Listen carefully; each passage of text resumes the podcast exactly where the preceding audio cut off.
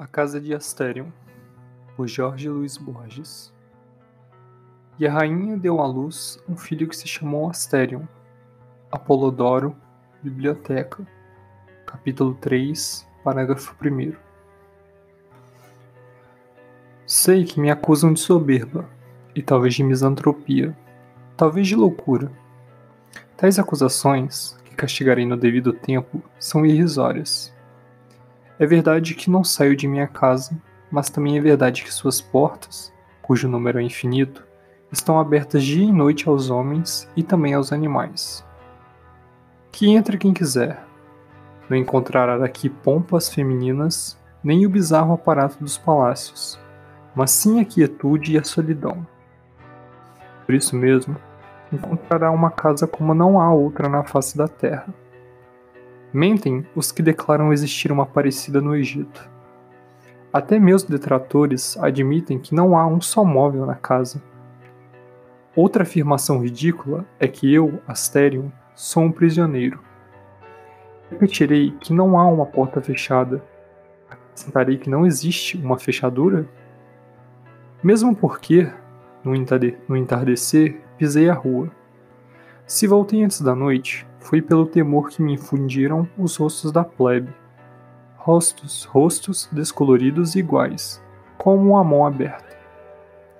Já se tinha posto o sol, mas o desvalido pranto de um menino e as rudes preces da Grey disseram que me haviam reconhecido. O povo orava, fugia, se prosternava. Alguns se encarapitavam no, do templo dos machados, Outros juntavam pedras.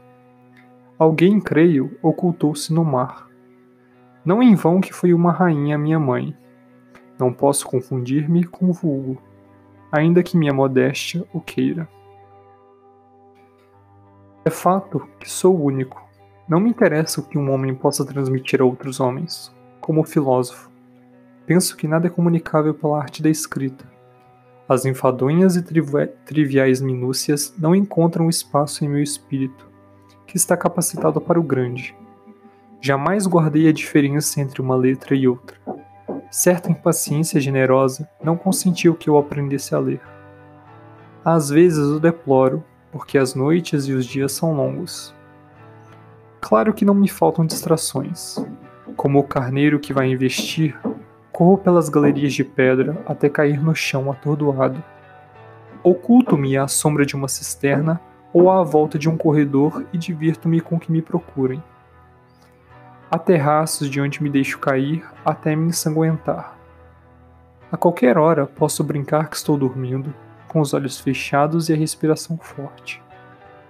Às vezes durmo realmente, às vezes já é outra cor do dia quando abro os olhos mas, de tantas brincadeiras, a que prefiro é a de outro astério. Finjo que ele vem visitar-me e que eu lhe mostro a casa. Com grandes reverências digo-lhe: Agora voltamos à encruzilhada anterior, ou agora desembocamos em outro pátio. Ou bem dizia eu que te agradaria o pequeno canal, ou agora verás uma cisterna que se encheu de areia, ou talvez lá verás como o porão se bifurca. Às vezes me engano e nos rimos amavelmente os dois. Não só criei esses jogos, também meditei sobre a casa. Todas as partes da casa exigem muitas vezes, qualquer lugar é outro lugar. Não há uma cisterna, um pátio, um bebedouro, um pesebre. São 14, são infinitos os pesebres, bebedouros, pátios e cisternas. A casa é do tamanho do mundo, ou melhor, é o mundo. Todavia, há a força de andar por partes com uma cisterna e com poeirentas galerias de pedra cinzenta, alcancei a rua e vi o templo dos machados e o mar.